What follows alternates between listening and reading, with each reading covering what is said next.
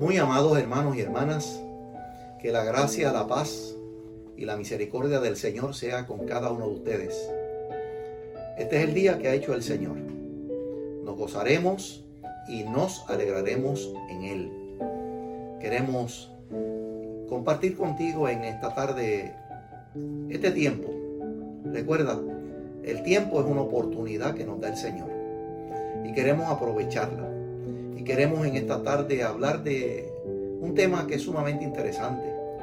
Es posible que continuemos en otro momento, porque es el tema del perdón. El Salmo 32, los versos 1 y 2, leen de la manera siguiente. Si tienes la oportunidad, búscalo en tu Biblia. Salmo 32, versos 1 y 2. Dice así la palabra del Señor. Bienaventurado, decir feliz o dichoso, felices, dichosos, aquel cuya transgresión ha sido perdonada y cubierto su pecado.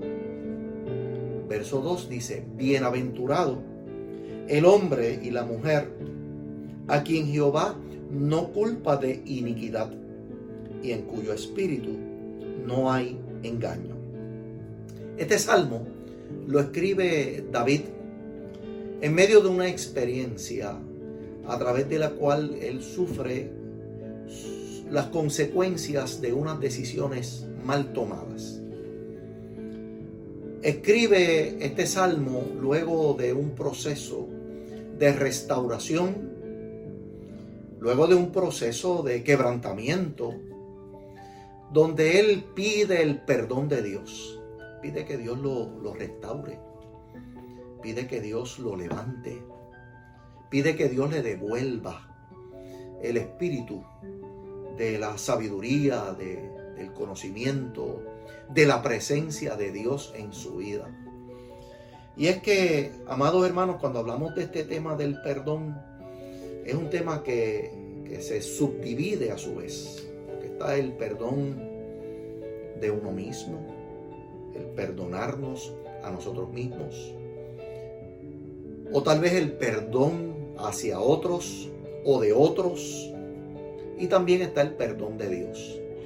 En este caso que leemos en esta noche, este es el testimonio de un hombre, David, rey de Israel, quien ha eh, cometido un pecado y el pecado consistió en que puso sus ojos en una mujer que estaba casada, estaba comprometida.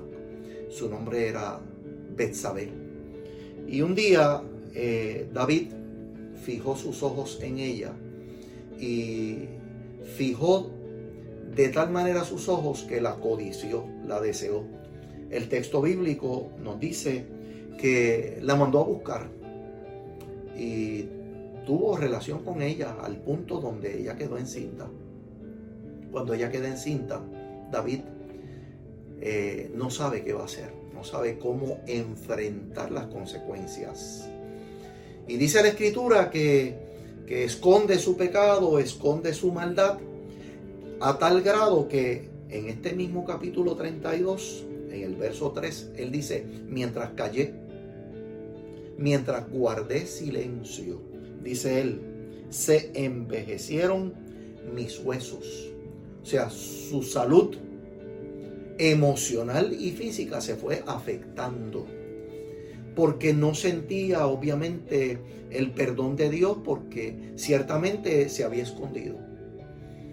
Pero Dios, que conoce las necesidades de los seres humanos, pues envía a un profeta, Natán, y Natán llega donde David. Y Natán le hace un cuento, le hace una historia sumamente interesante. En 2 Samuel capítulo 12, miren cómo, cómo Dios trata con los seres humanos, contigo, conmigo, con nosotros, con David siendo el rey. Le dice, dos hombres, esta es la historia que Natán le cuenta a David. Le dice, dos hombres vivían en un pueblo el uno era rico y el otro era pobre. El rico tenía muchísimas ovejas y vacas. En cambio, el pobre no tenía más que una sola ovejita que él mismo había comprado y había criado.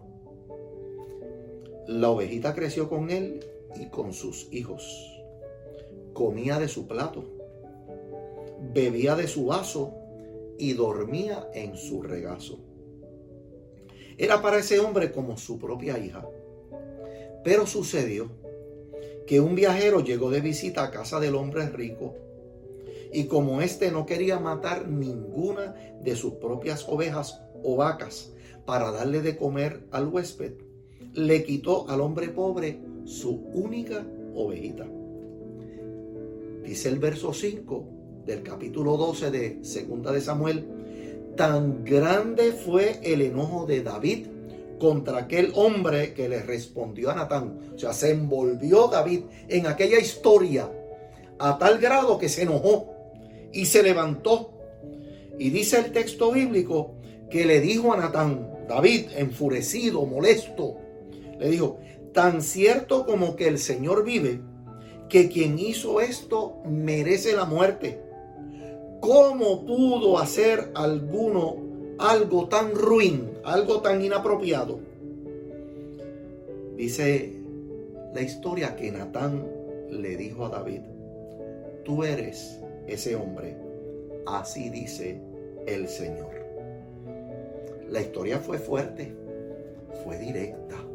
El profeta le habló al rey, al rey, al rey de Israel, le declaró lo que había hecho de modo tal que esto lleva a David, mis amados hermanos, a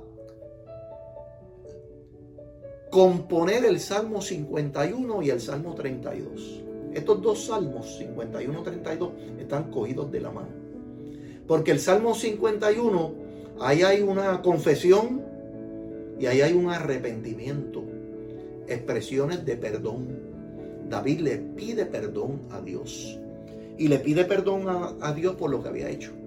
Y le pide a Dios que lo lave. Le pide a Dios que lo limpie. Le pide a Dios que lo purifique. Le pide a Dios que no se esconda de él. Le pide a Dios con angustia en su corazón que tenga de él misericordia. ¿Y sabes por qué? Porque el perdón es necesario. El perdón nos ayuda a sanar. El perdón nos ayuda a ponernos de pie.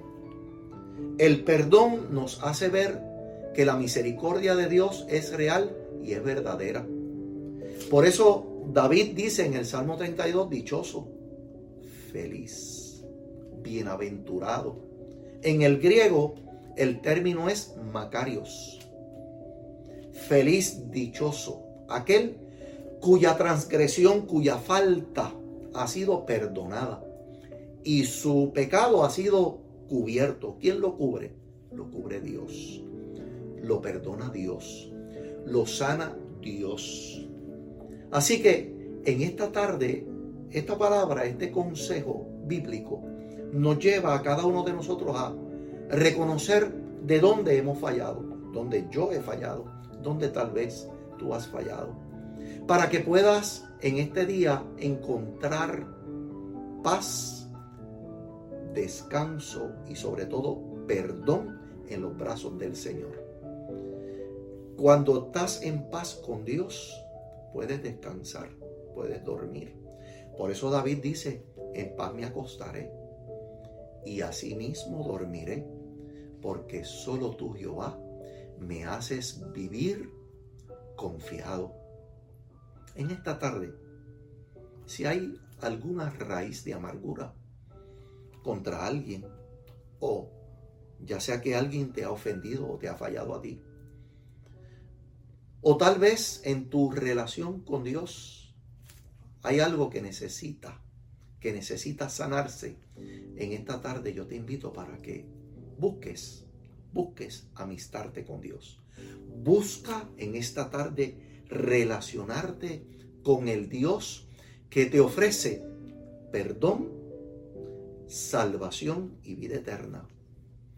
Serás dichoso, serás feliz, serás bienaventurado o bienaventurada, cuando sientas en lo más profundo de tu ser que Dios ha levantado la carga, la preocupación, la falta, lo que hayas hecho, Dios lo quita, lo levanta, te perdona. Dice la escritura, de modo que si alguno está en Cristo, nueva criatura es. Las cosas viejas pasaron y aquí todas son hechas nuevas.